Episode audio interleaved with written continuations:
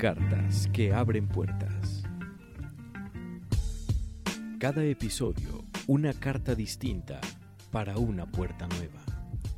Temas de coyuntura con abordajes que te harán pensar o repensar lo que das por hecho.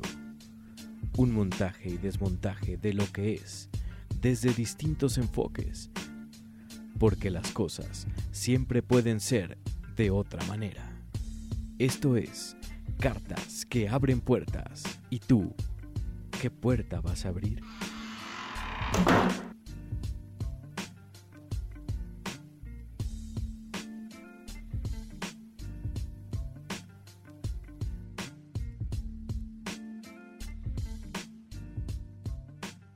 Amigas, amigos, ¿cómo están? Una emisión más de tu podcast Cartas que abren puertas.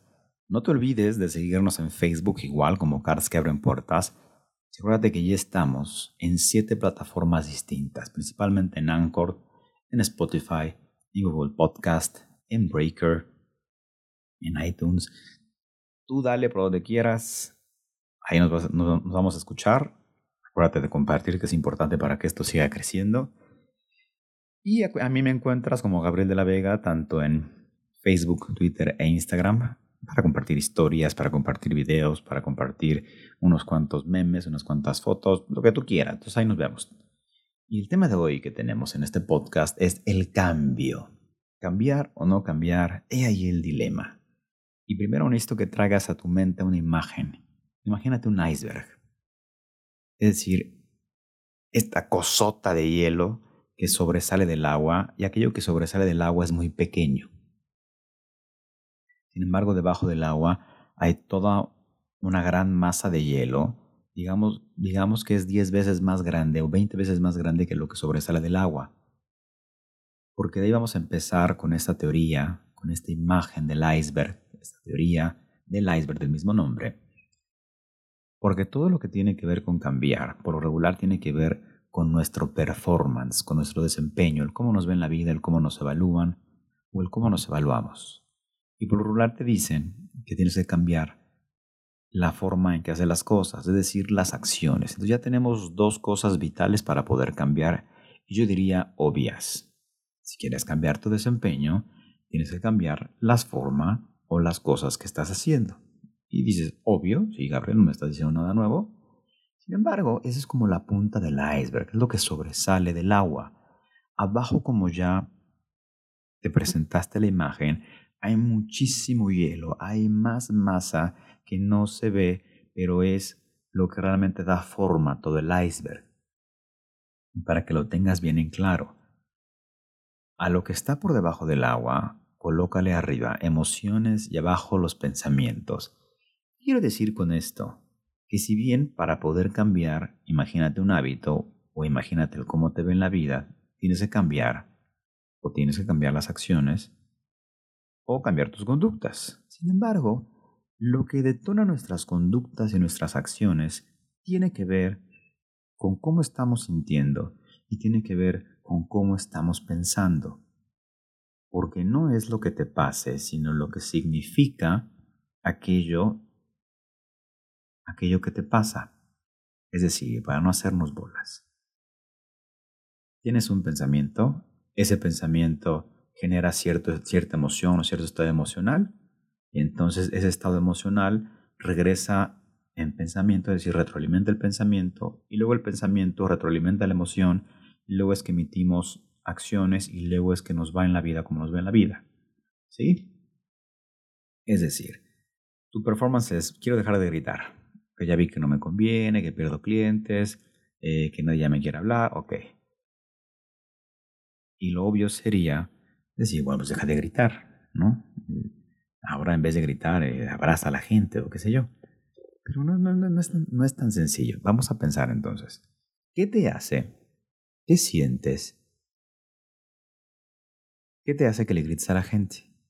¿En qué estás pensando cada vez que le gritas a la gente? Obviamente no son preguntas fáciles de contestar.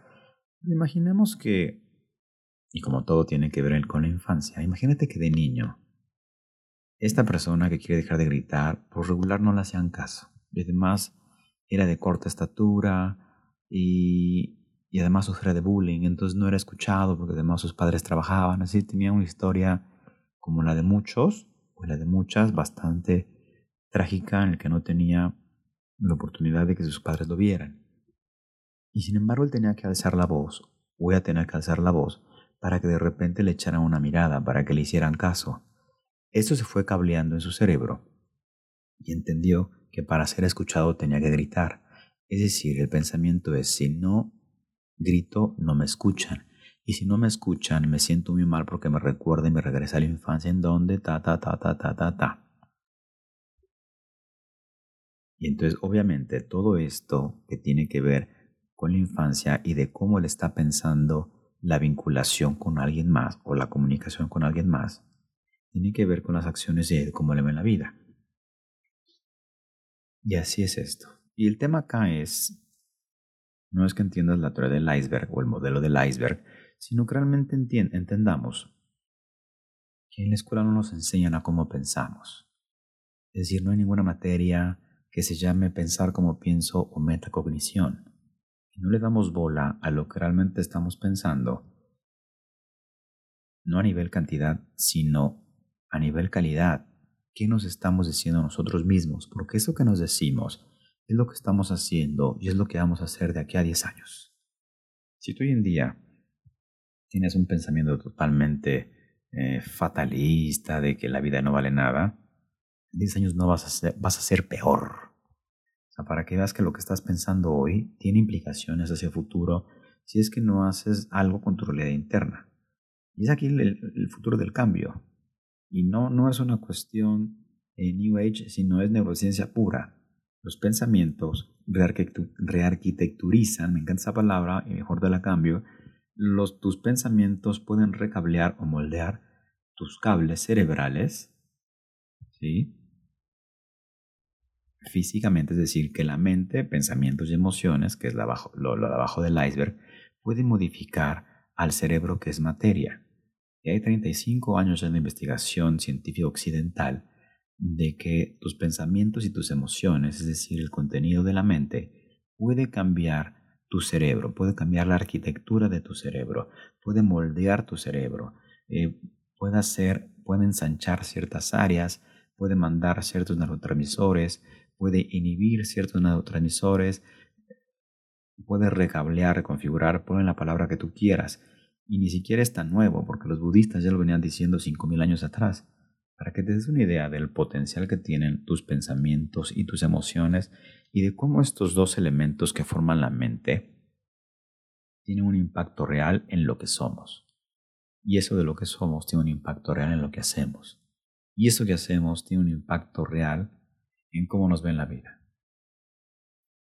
Anteriormente te decía el paradigma unidireccional de la neurociencia que era si le pasa algo al cerebro, le pasa algo a la mente. Y tenemos el caso este famoso de Phineas Gage, el, capataz eh, de, ferrocarriles en Nueva Inglaterra, que por, por colocar dinamita eh, se le enterró un fierro y le entró por el ojo y le salió por la cabeza. Y de repente este Phineas Gage eh, aparentaba ser normal y de repente empezó a no controlar los estímulos. Es, es decir, le faltaba respeto a las mujeres, decía groserías, iba a prostíbulos, y ya no le importaba el trabajo, era mal educado, o sea, todo lo contrario a lo que era, a lo que él era. Y los científicos dijeron, obvio, entonces esta parte es el control de los impulsos y como fue la que se sacó con, con este fierro, entonces ya no está más. Entonces lo que le pasó al cerebro le pasó al amante. ¿Por qué? Porque ya no tenía los mismos pensamientos, ya no sentía lo mismo, etc, etc. Sin embargo, hay un experimento muy, muy bonito que no se hizo hace mucho, de un científico que se llama Álvaro Pascualeone, en donde él dividió a sus, a sus estudiantes en un grupo, en, en, dos, en un grupo, en dos pues. Y entonces, al primer grupo le dio la tarea de que tocara el piano dos horas, dos horas por día durante tres meses. Y antes de que hiciera esto, le sacó una foto al cerebro, una tomografía, para ver cómo estaba el cerebro, y posterior, posterior a los tres meses, le sacó una foto para ver qué había cambiado. Y en efecto el cerebro era distinto, porque entonces las áreas eh, de la motricidad fina, se empezaron a, empezaron a engrosar, se empezaron a conectar mejor, entre otras áreas que tienen que ver con, con, el tocar piano, pues, con el movimiento fino de los dedos y con, el, con la audición, etc, etc. Y eso no fue lo espectacular de, de la prueba, sino que al otro grupo le dio una tarea diferente. Es decir, les, les dijo a los demás alumnos, ahora ustedes van a imaginar, o sea, van a pensar que tocan el piano con sus manos en el regazo sin mover los dedos, solo van a cerrar los ojos, van a imaginar que tocan el piano. Igual, dos horas por día y nos vemos aquí en tres meses, pero antes pásenle a que le tome una foto a su cerebro. Ok, le tomó la foto del cerebro, pasaron los tres meses, estos chabones eh, tocaron el, simularon que tocaban el piano desde su mente, es decir, lo imaginaron, lo pensaron. Y lo bonito del experimento de Álvaro Pascual Leone es que estos que habían pensado imaginado tocar el piano tenían la misma calidad de nuevas conexiones neuronales que los que sí tocaron el piano, para que nos demos cuenta que mente sí cambia cerebro. Y así hay muchísimos otros experimentos reales para que vean que esto no, no es una pavada ni, es de ser chanta, sino que realmente la calidad y el contenido de nuestros pensamientos es lo que le da de comer a nuestro cerebro.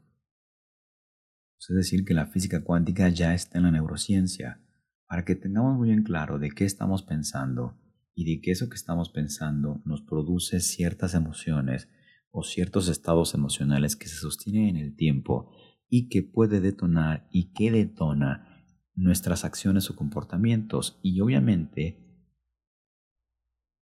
al actuar de cierta manera nos va como nos va en la vida. Y así es como cerramos esta parte del iceberg para que tengas una idea de cómo nuestros pensamientos pueden modificar o rearquitecturizar, ahora si lo dije bien, bueno, un intento más, tu cerebro. Amigas y amigos, reflexionen un poquito y estén pendientes de qué están pensando. Porque el 95% del día se la pasan dialogando con ustedes mismos.